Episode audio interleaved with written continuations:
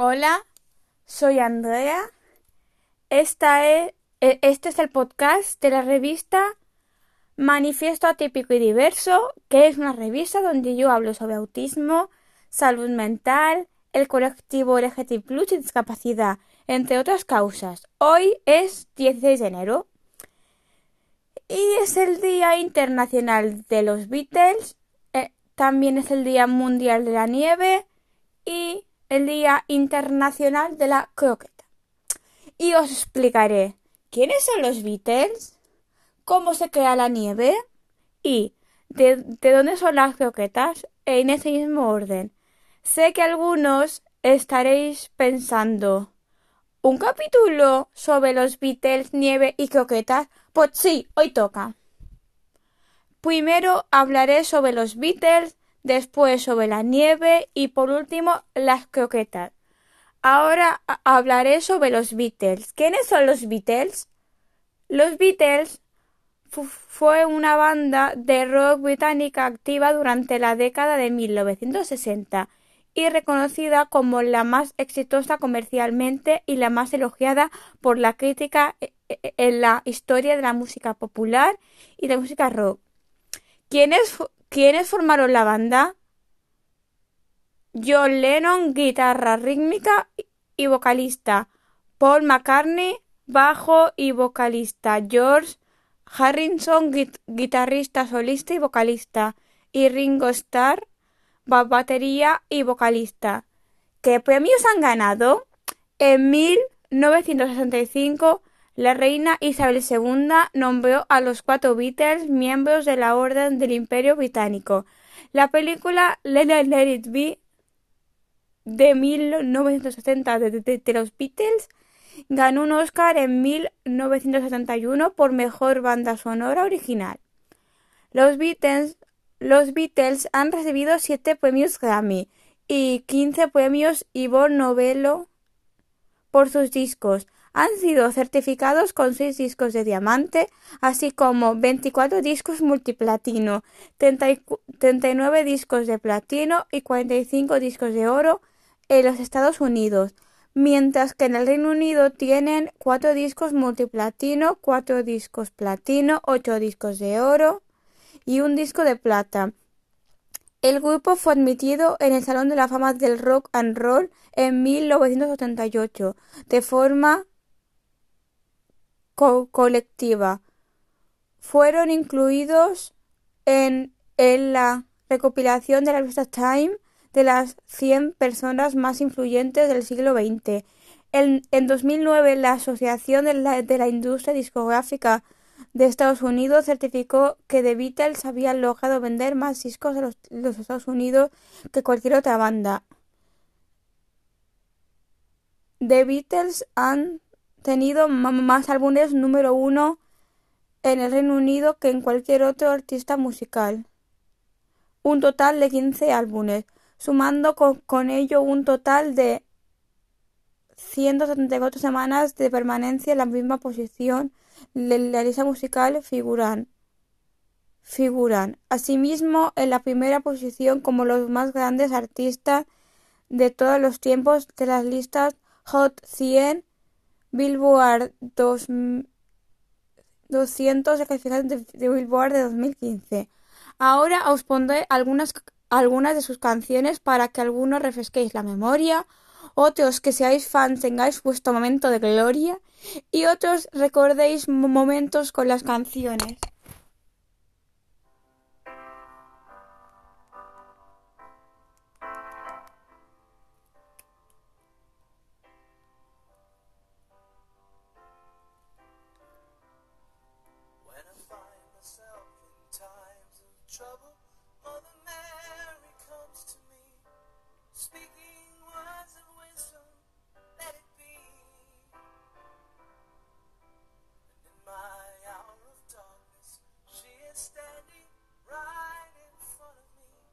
Speaking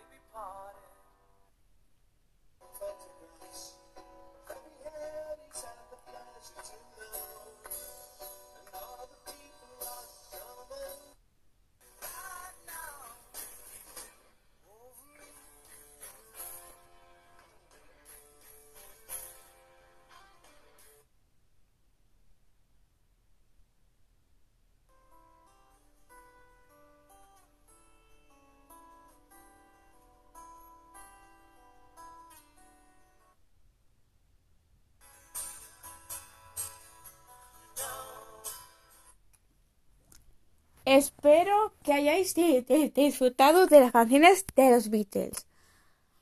Ahora os, os hablaré de la nieve. Y pues seguro que cuando he dicho nieve, algunos fanáticos de Disney habéis pensado en Frozen. O, o, o- y otros pues, pues habéis pensado, qué asco la nieve que, es, que hace frío.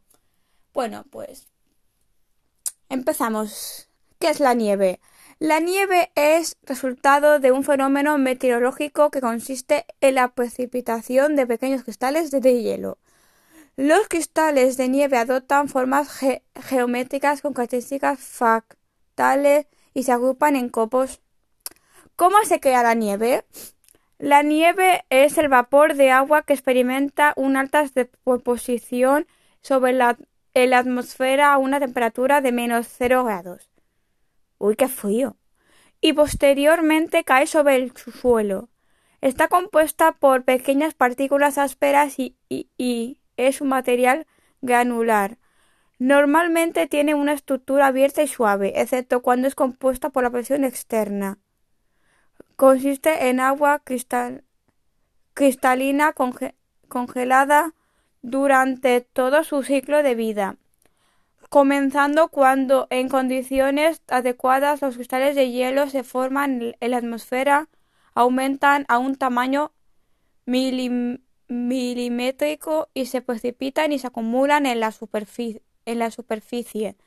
Luego se me- me- metamorfosean en su lugar y finalmente se derriten, se deslizan o, sublim- o subliminar.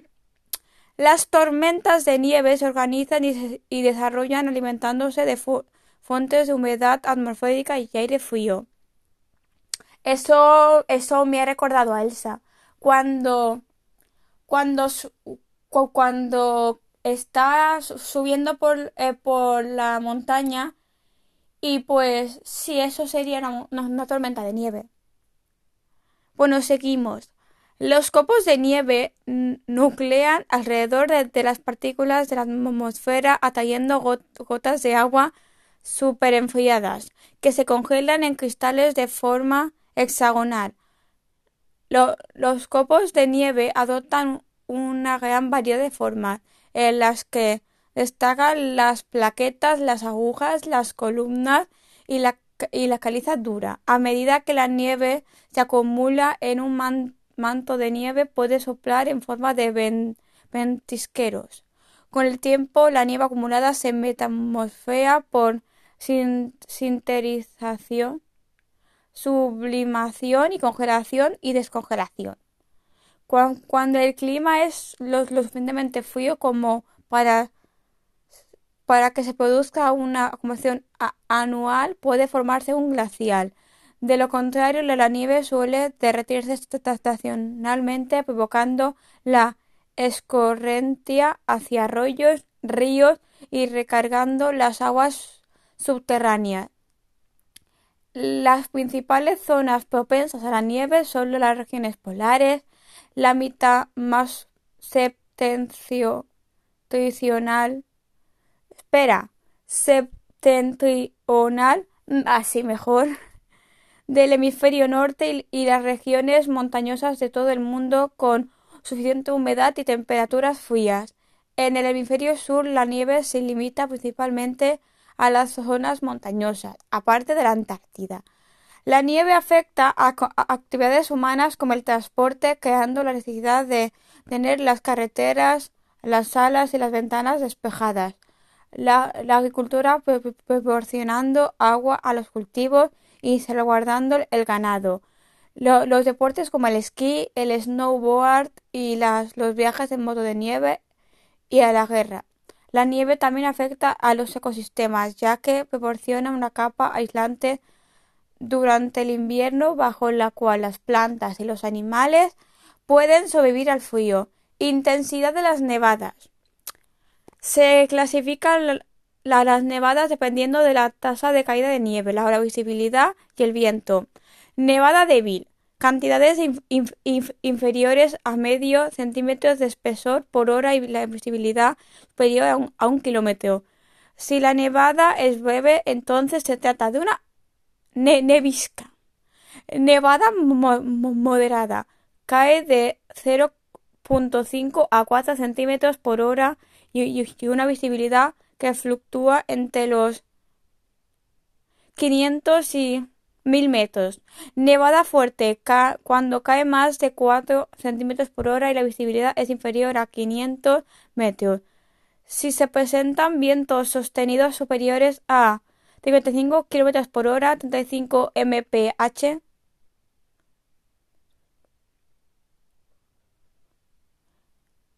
se le considera una tormenta invernal, como, como, como la que tuvo Elsa. Nevada severa. Cae más de 7 centímetros por hora, la visibilidad es inferior a 100 metros y los vientos sostenidos superan los 70 km por hora, los 45 mph.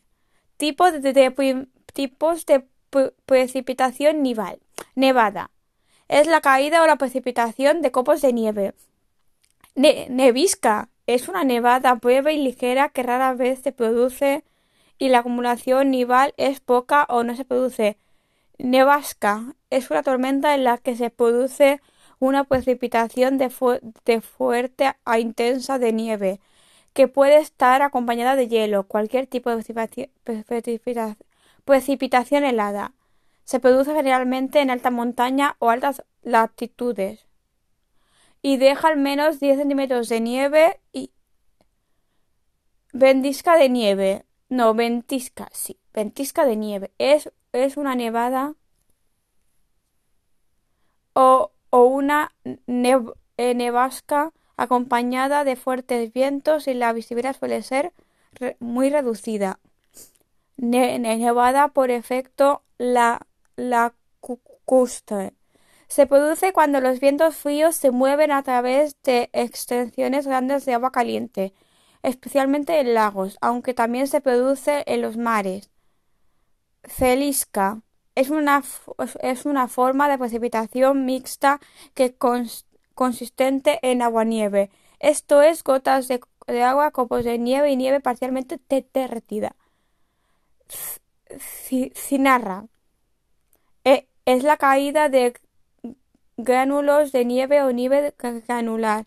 Esta es una nieve diminuta y aplanada y opaca en forma de craquea. Su diámetro es inferior al, a, un milímetro. No debe confundirse con el granizo blando. Aguanieve es una forma de precipitación consistente en nieve parcialmente fundida y, mezclada con agua.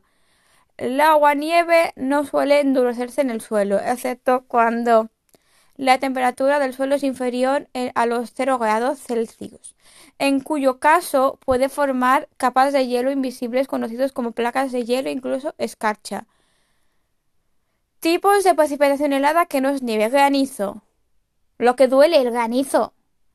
Consiste en gotas de agua sobreenfriadas que, que se congelan y que por acción del viento pueden regresar a la nube y crecer en tamaño debido a que más gotas superfrías se le adhieren. Se habla de, la tormenta de granizo organizada cuando el granizo cae, es abundante y puede causar graves daños en cosechas, bienes materiales, coches, tejados, etc., incluso en seres vivos.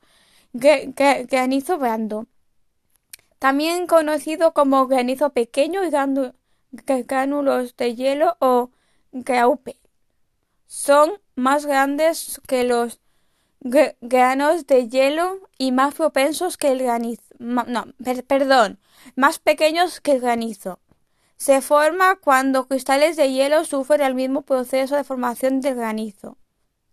No debe confundirse con los gránulos de nieve, conocidos también como nieve granulada, cinarra, lluvia en gelante. Ocurre cuando llueve en un lugar cuya temperatura está por debajo del punto de congelación. Cero, cero Celsius o 32 Fahrenheit. ¡Qué científica me siento! Es, es mal llamada también como agua o como lluvia helada. Perdigones de hielo son una forma de precipitación consistente en agua congelada, pero no, es forma, no, no en forma de cristales, se forma cuando la, la aguanieve se vuelve a congelar. Prismas de hielo son construidos por cristales de hielo con formas de agujas y láminas tan, tan menudos que parecen suspendidos en el aire. Ahora, como, como a mí me encanta la física y me encanta la nieve, y seguro que a más de uno también le pasa, ahora un poco de física, la fusión de la nieve. El calor necesario para el derretimiento de la nieve proviene de diversas fuentes. La más natural es la radiación solar directa. La cantidad de radiación, radiación efectiva necesaria para la fusión de la nieve depende del poder de reflexión o de Alberto al, Alberto, la propia nieve. Casi el 90% de la radiación que incide sobre la nieve nueva recién caída, limpia, es reflejada sin provocar fusión. La nieve sucia, caída hace algún tiempo, que ha acumulado polvo en su superficie, reflejará menos cantidad de radiación solar y por lo tanto la misma cantidad de radiación solar la derretirá más. El, calor del aire es otro factor importante para el derretimiento natural de la nieve, debido a la baja conductividad térmica del aire quieto. Una pequeña cantidad de nieve es derretida por el calor del aire si no hay presencia de brisa o viento. En efecto, las turbulencias provocadas por el viento ponen gran cantidad de aire en el contacto con la nieve, lo, que incrementa considerablemente su derretimiento. Si la presión del, de vapor del aire es más elevada que la del hielo a cero grados, la turbulencia contribuye también con el, con el aporte con el aporte de humedad del aire, que puede condensarse en la la nieve, como el calor necesario para la condensación del agua a 0 grados es de 596 cal cal y gramos. Sí. Y, y para la fusión del hielo es necesario 80 cal gramos. La condensación de 25,4 milímetros de agua en la, superficie provocaría el, el derretimiento de aproximadamente 190 milímetros de agua proveniente de la nieve, como la fusión por convención del, aire caliente y por condensación tan perdón que he perdido. Ahora lo he encontrado. Y por condensación dependen proveniente de la nieve como la fusión por no espera perdón. Por la condensación dependen de la, de la turbulencia la velocidad del viento es un factor muy importante en la determinación de la velocidad del, derretimiento de la nieve. También la lluvia aporta calor a la nieve, ya que el, ya que el, agua de lluvia tiene temperatura superior al punto de congelamiento. La cantidad del, del agua derretida en milímetros de agua a consecuencia de una precipitación de P milímetros.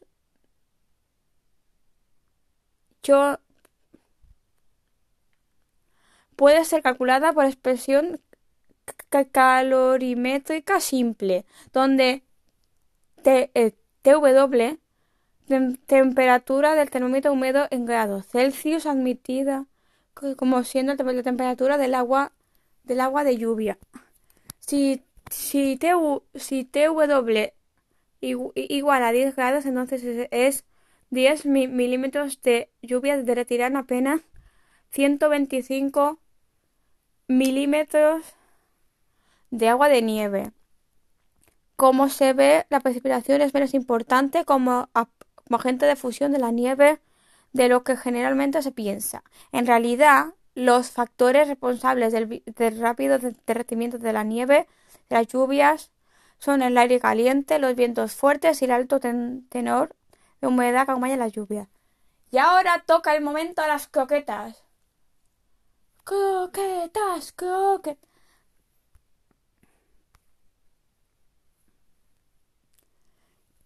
¿Qué es? ¿Qué es la croqueta? La croqueta es porción de masa hecha de una salsa densa como la bechamel y un picadillo de diversos ingredientes, como pollo, jamón, pescado o verduras, que son las más famosas. Que ha sido rebozada de huevo y pan rallado y frita en abundante aceite. Esto le proporciona una textura crujiente y un color dorado. Generalmente son saladas, tienen forma ovalada y se sirven calientes como entremeses o, o, guarnición, aunque también las hay que son dulces y se sirven como postre. La croqueta moderna e, es, de origen francés, aunque lo cierto es que la técnica de reaprovechar las sobras rebozándolas se remonta por lo, por lo menos a la antigua Roma. Es un es un principio en un principio consideradas con una, preparación ordinarias. Con el tiempo, las croquetas se convirtieron en un plato tradicional de muchas cocinas de Europa, como la española, la italiana o la neerlandesa, en América como la cubana. ¿De dónde, de, dónde viene la palabra? Proviene del francés croquete, del verbo croquer, crujir, y del mismo este es provenir, es decir, crujentita. En el siglo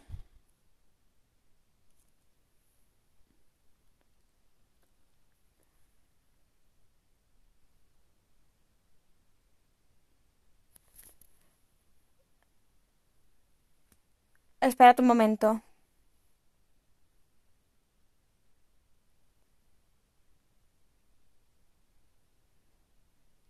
Ya está, es que no me sé, es que no me sé los números romanos que no sean palitos. Perdón, perdón por la espera. En el siglo XVIII, croquet se refería en, se refería en francés a cualquier alimento crocante, particularmente a un bizcocho duro y crujiente. De hecho, en 1645 croquet se veía traducido al castellano como alfajor. Las primitivas croquetes se hacían a base de papa o, de arroz, y no se parecían a las actuales croquetas a base de salsa bechamel. El origen de la croqueta. E, escribió en 1651 Le Cuisiner François,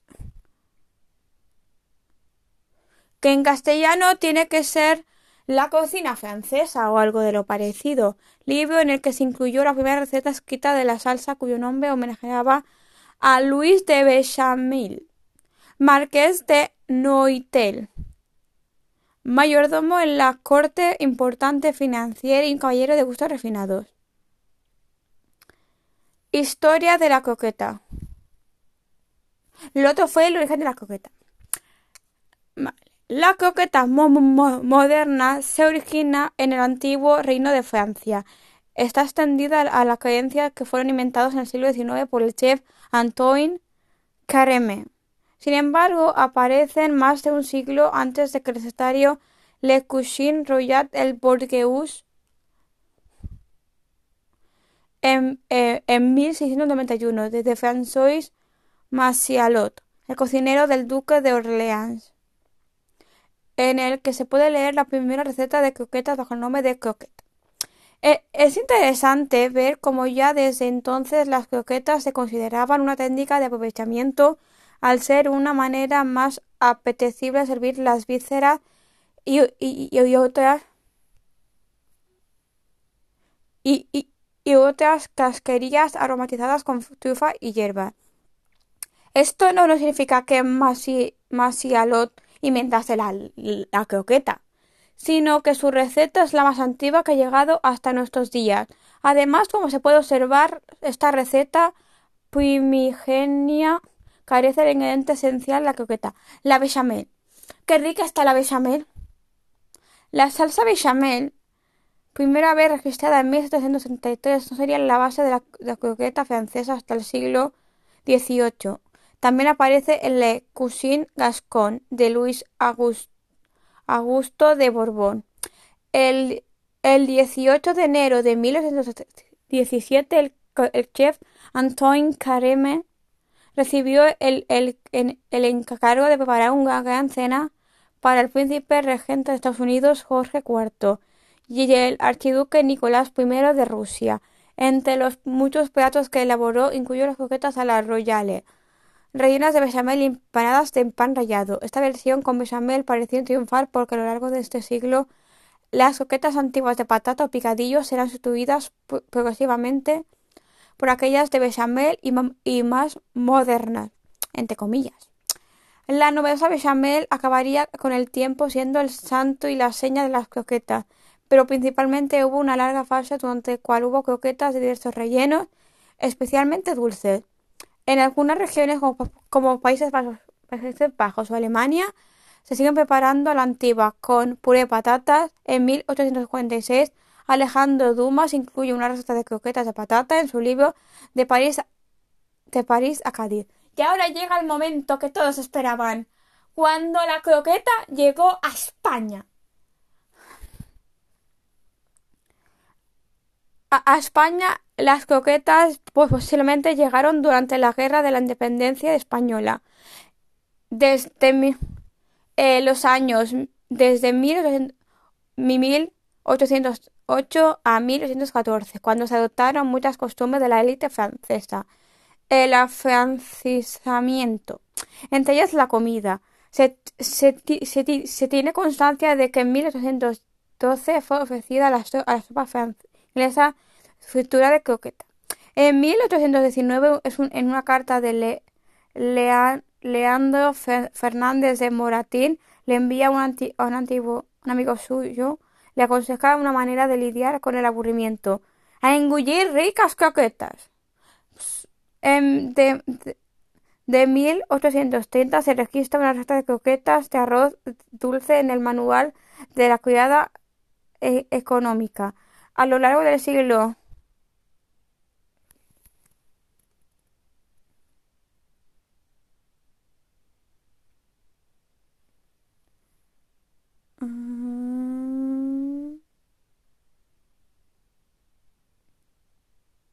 Perdón, es que no me sé los números romanos, que son palitos, perdón. Vale, estamos. Uh, en el siglo XIX. Sí. Aparecen rastros de, de, croqueta, de croquetas en, el, en, los libros de cocina del reino. La, la, la croqueta logró una amplia y rápida aceptación en la cocina española. Para finales del siglo ya se había extendido por toda la península y territorios del de ultramar, como Cuba o Puerto Rico. En su célebre publicación La cocina española moderna de 1917, la escritora gallega Emilia Pardo Bazán habla de la adaptación de la receta original de croquete francesa al gusto español. Para la condesa Pardo Bazán, cualquier sabor era susceptible de ser croquetizado, y en su libro incluye croquetas de carne como gallina, buey, ternera, jamón, perdiz o lieve o de merluza, de, de besugo, de atún, de bacalao, de remolacha, de patata o de lechuga. Según Ana Vega Pérez de Arlucea, periodista española e historiadora de la gastronomía, el capitán general de Venezuela, Puerto Rico, Miguel de la Torre, de 1786 a 1843, preparaba unas croquetas de carne de lomo, clavo y canela. En 1866, el escenario doméstico de, de Balbino Cortés Morales define las croquetas de bacalao y las de jamón con seso. Y en la descripción os dejaré enlaces que, que, hablan de los sobre los Beatles, croquetas o nieve. Y nos vemos en el, en el próximo capítulo, que es, el, que es el 20 de enero, el día de la concienciación por los pingüinos. Adiós.